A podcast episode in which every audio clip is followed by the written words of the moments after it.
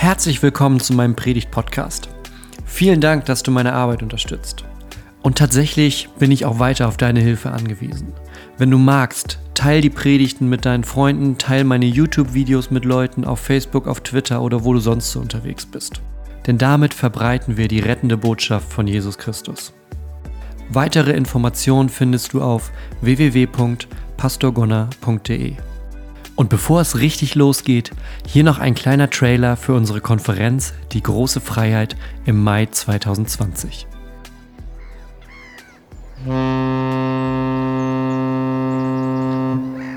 Freiheit. Freiheit zum Einatmen. Träumst du auch davon?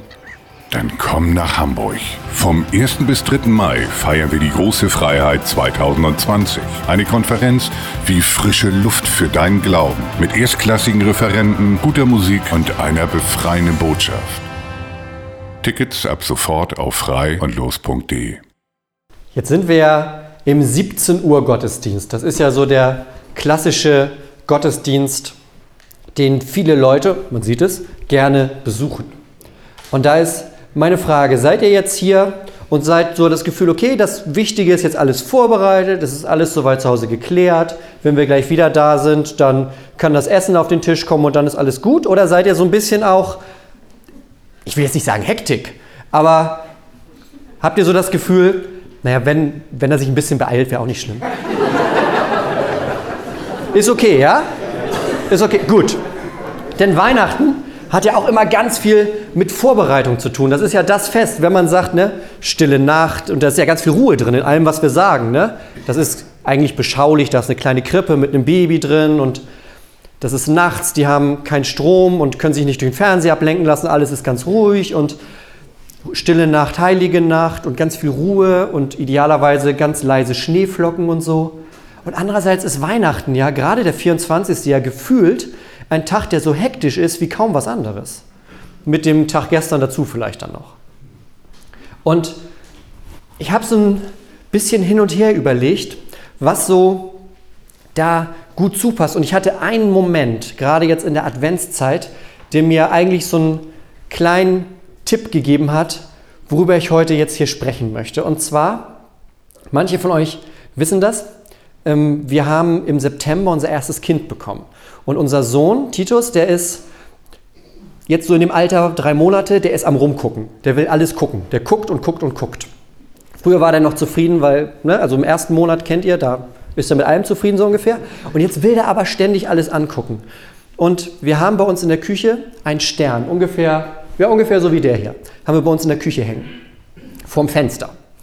Und Irgendwann habe ich herausgefunden, als ich ihn dann so abends auf dem Arm hatte, wo er maulig war und ich mit ihm so rumgelaufen bin, wenn man vor diesem Stern stehen bleibt, dann wird er ganz ruhig. Weil er guckt dann dieses Licht an, gerade wenn das abends so, die Straße ist dunkel, in der Küche ist es eigentlich auch dunkel, nur dieser Stern ist an und dann stehe ich da mit ihm vor diesem Stern. Er guckt den Stern an so und ist das glücklichste Kind. Und da dachte ich, diese Faszination, die der hat, nur wenn er diesen Stern da anguckt, und ich frage mich natürlich, was geht so in seinem kleinen Kopf vor? Das weiß ich natürlich nicht. Aber diese Faszination, die hat, der könnte ewig diesen Stern angucken.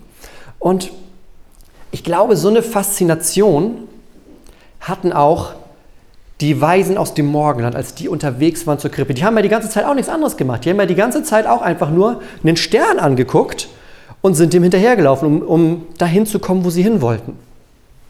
Und deshalb erzähle ich heute ein bisschen, was predige ich ein bisschen über diese Weisen aus dem, aus dem Osten, aus dem Morgenland. Man weiß es streng genommen gar nicht so ganz genau, wo sie eigentlich herkommen. Man weiß nur, sie waren ziemlich lange unterwegs.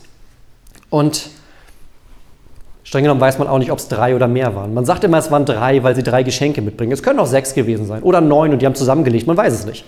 Auf jeden Fall sind das diese Leute, die sich auf den Weg gemacht haben, weil die sich gesagt haben, das, was wir jetzt entdecken können, wo wir jetzt gerade die Möglichkeit haben hinzukommen, das ist die Reise wert.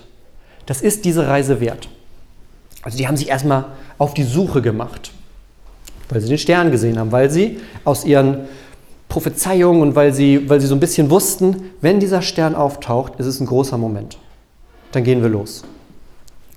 Man sieht das immer in den Krippenspielen. Dann haben die so ein Fernrohr dabei und gucken dann. Und heute bei unserem Krippenspiel hat man auch dann einen von den Königen gesehen, der dann auch zum Stern geguckt hat. Und ja, die machen nichts anderes. Die sind hinter diesem Stern her, weil die wissen, wenn wir diesem Stern folgen, dann folgen wir Gott und kommen zu einem großen Ereignis, das wir so wahrscheinlich noch nie erlebt haben. Und die Chancen sind relativ gering, dass wir sowas auch danach vielleicht nochmal erleben könnten.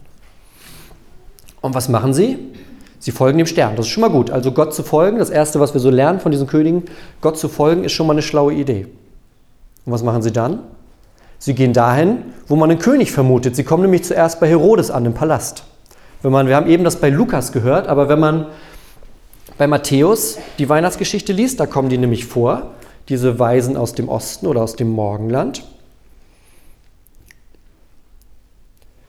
Als Jesus in Bethlehem in Judäa geboren war, zur Zeit des König Herodes. Sie, da kamen Weise aus dem Osten nach Jerusalem und sagten, wo ist der neugeborene König der Juden? Wir haben seinen Stern gesehen im Osten und sind gekommen, um ihn anzubeten. Das heißt, logisch, man geht erstmal dahin, wo man den König vermutet. Gehen erstmal zum Palast. Treffen nur nicht auf den König, den sie suchen, sondern treffen erstmal auf Herodes, der dann natürlich auch hellhörig wird und sagt, Moment mal, hier ist jemand, der irgendwie König sein können? Weil das Problem, Herodes ist natürlich, sagt von sich, ich bin der König. Es kann keinen zweiten König geben. Und die Weisen horchen so ein bisschen rum. Und was man da wunderbar sehen kann, ist es, dass es offensichtlich, wenn man auf der Suche danach ist, Gott hinterherzugehen, richtige und falsche Orte gibt, an denen man landen kann. Das Gute ist, die Weisen sind dann noch weitergelaufen. Wären sie beim Palast stehen geblieben, wäre die Reise ganz schön mau ausgegangen am Ende haben sie sich auf den ganzen Weg gemacht, kommen dann zum Palast von König Herodes und sind dann nicht mehr bei dem König, nach dem sie gesucht haben, sondern stehen vor Herodes, der nun, ich sag mal, das Gegenteil ist von dem, was sie suchen. Also es gibt offensichtlich, wenn wir nach Gott suchen, wenn wir uns auf dem Weg machen zu diesem Baby in der Krippe, dann gibt es richtige und falsche Orte, an denen wir suchen können. Und Herodes ist ja auch nicht doof, der merkt das. Der ruft nämlich die Weisen zu sich und er fragt von ihnen genau, wann denn der Stern erschienen war. Und dann sagt er zu denen, zieht hin und forscht fleißig nach dem Kind. Und wenn ihr es findet, dann sagt es mir, damit ich auch komme und es anbeten kann. Sucht ganz, forscht ganz fleißig nach diesem Kind für mich in der Adventszeit wie so, ein, wie so ein Stichwort. Forscht fleißig nach diesem Kind. Und da ist ja die Frage, wo suche ich denn eigentlich nach der Erfüllung von dem, wo ich vermute, da ist was Gutes für mich? Wo suchst du nach Erfüllung? Gibt es ja eine Menge an Orten. Gerade jetzt auch in der Weihnachtszeit. Was ist es, was für dich ein Weihnachten jetzt gerade vielleicht gut machen würde? Oder dass du sagen würdest, das ist ein Weihnachten, wie ich mir das vorgestellt habe? Das ist, wenn die ganze Familie zusammenkommt und alles ausnahmsweise mal reibungslos läuft. Oder wenn du endlich das passende Geschenk für eine ganz besondere Person gefunden hast. Oder wenn du das richtige Geschenk von deinem Ehemann oder Ehefrau bekommst und das Gefühl hast, Mensch, der hat mir ja endlich mal zugehört die ganzen Monate. Also wo ist das, wo du sagst, das ist für mich ein gutes Weihnachten? Die Gefahr ist natürlich bei all diesen drei Dingen, die ich gerade aufgezählt habe, dass es auch manchmal dann doch daneben geht. Dann kriegt man vielleicht ein Geschenk, wo man sagt, okay, das 17. Paar Socken, danke. Oder irgendwas funktioniert doch nicht so, dass man damit, oder man, es funktioniert zwar, aber man ist nach dem ganzen Stress so abgehetzt, dass du sagst, ist auch gut, wenn es nachher dann wieder vorbei ist. Dann habe ich nämlich 364 Tage Zeit, bis wieder Heiligabend ist und alle zusammenkommen.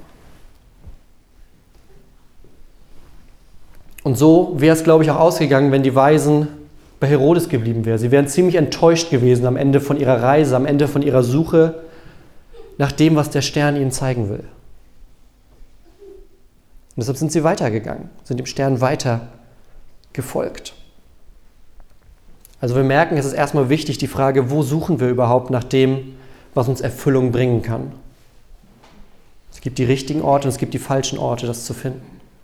Haben die Weisen auch gemerkt. Die Weisen das ist noch eine zweite Frage, die da so ein bisschen mitschwingt, nämlich die Frage, wie lange sucht man eigentlich danach? Wie lange suchst du eigentlich nach dem, was dir Erfüllung, was dir Glück, was dir Zufriedenheit bringt? Die Weisen ziehen dann ja weiter. Und der Stern ist wieder zu sehen und die gehen dem Stern wieder hinterher. Und dann heißt das in Vers 10, als sie den Stern sahen, erfasste sie große Freude. Und dann weiter, und sie gingen in das Haus und fanden das Kind mit Maria, seiner Mutter, und fielen nieder und beteten es an. Und dann gibt es die Geschenke. Fällt euch was auf, wo die hinkommen? In ein Haus. Die kommen nicht in einem Stall an, die kommen in einem Haus an. Warum kommen die in einem Haus an, nicht in einem Stall? Die Hirten kommen im Stall an, weil die nämlich noch in der gleichen Nacht kommen.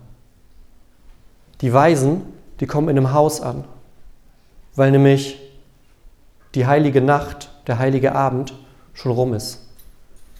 Maria, Josef, das Baby, die sind schon weitergezogen. Die wohnen ja nicht ewig in dem Stall. Die waren eine Nacht in diesem Stall und sind dann ja weitergezogen. Keiner möchte ja ewig in dem Stall wohnen.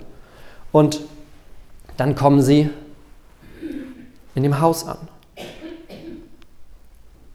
Man schätzt, dass die, wenn man so verortet, wo die, die Sterndeuter, diese weisen Menschen, man so verortet, wo die historisch wahrscheinlich herkommen und wenn man dann so weiß, okay, damals war man mit Kamel unterwegs, allerhöchstens oder zu Fuß, da kann man so und so viel schaffen, die waren wahrscheinlich um die zwei Jahre unterwegs, bis die bei der Krippe angekommen sind.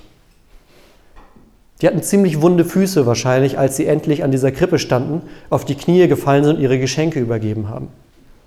Das heißt, die waren nicht nur auf der Suche, die waren auch ziemlich lange auf der Suche. Und da frage ich mich,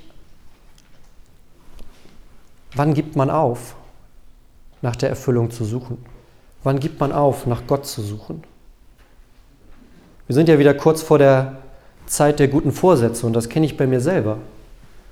Ich kann mir immer schöne gute Vorsätze vornehmen, aber mal ehrlich, so richtig läuft das meistens auch bei mir nicht. Und dann gibt es da diese Weisen, die diesem Stern folgen, weil sie wissen, am anderen Ende, da wo dieser Stern steht, da wartet auf mich Gott. Und die gehen los. Die gehen los. Lassen ihre Freunde zurück, lassen Familie zurück. Weiß man nicht, ob sie welche haben, aber wir fantasieren jetzt mal. Lassen Familie und Freunde zurück. Vielleicht andere Sterndeuter Arbeitskollegen. Und machen sich zwei Jahre auf den Weg und kommen dann in diesem Haus an und finden das Baby, das Kleinkind dann ja, und übergeben die Geschenke. Und das Schöne ist, auch da sieht man wieder, das ist kein Selbstgänger. Rundherum sind ja die ganzen Leute, die das theoretisch auch wissen könnten. Sie kommen, die, die Sterndeuter kommen ja an in, in der Stadt und treffen dann auf die hohe Priester und Schriftgelehrten. Das sind die Menschen, die sich eigentlich auskennen müssten. Das sind die, die wissen müssten, wo, wenn der Stern auftaucht, wen man dann da finden müsste. Und die sind auch schlau. Die wälzen dann so in ihren Schriftrollen rum und finden dann in Bethlehem in Judäa. Denn so steht geschrieben durch den Propheten, lesen sie dann vor, sind ja schlaue Leute. Und du, Bethlehem, im jüdischen Land bist keineswegs die geringste unter den Fürsten Judas, denn aus dir wird der Fürst kommen, der mein Volk Israel weiden soll. Das ist so eine alte Prophezeiung, 500 Jahre ungefähr vor Jesus, die schon auf ihn hinweist. Die sagt, der wird irgendwann mal da geboren werden. Und das wissen die natürlich, die haben ja auch ihre Schriftrollen.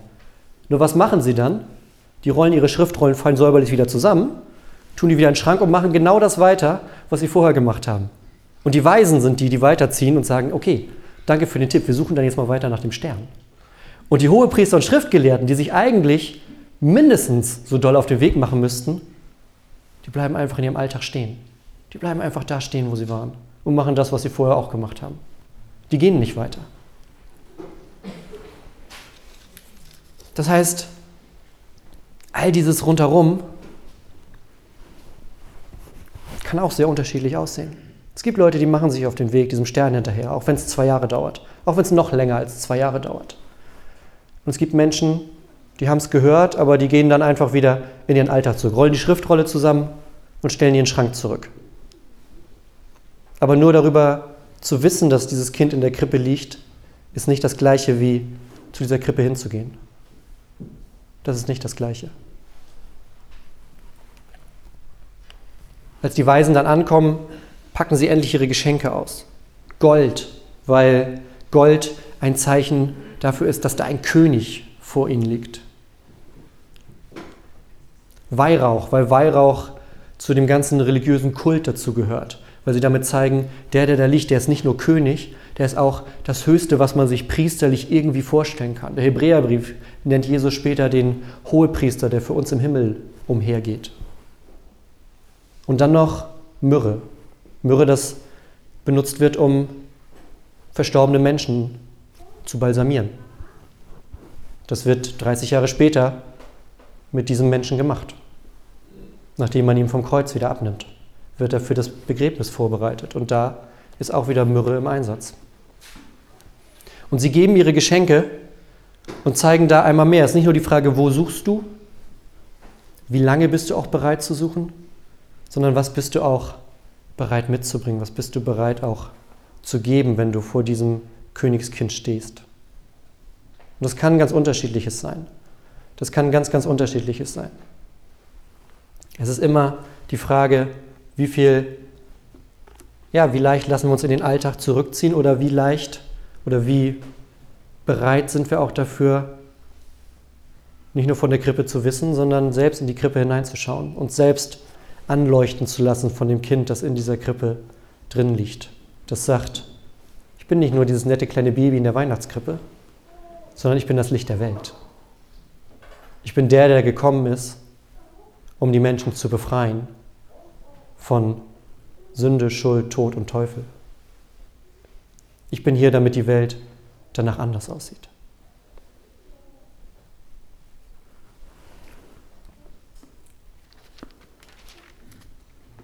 Und das Gute ist, bei all diesen Punkten, da lässt dieses Kind uns nicht allein. Da, wo wir es suchen, da findet er uns. Da, wo wir auch lange nach ihm suchen, da hat er noch mehr Geduld, als wir haben. Und da, wo wir etwas geben, da gibt er am Kreuz umso mehr. Und das ist kein Zufall, sondern einer, und damit möchte ich schließen, einer der, wie ich finde, schönsten Namen sozusagen, ist auch so ein Prophezeiungsding, einer der schönsten Namen, die man auch für Jesus mit benutzt. Einer der Engel sagt, das ist Immanuel. Und Immanuel ist hebräisch für Gott mit uns. Denn das ist in einem Wort zusammengefasst die Botschaft von Weihnachten. Weihnachten bedeutet nichts anderes, als dass Gott mit uns ist.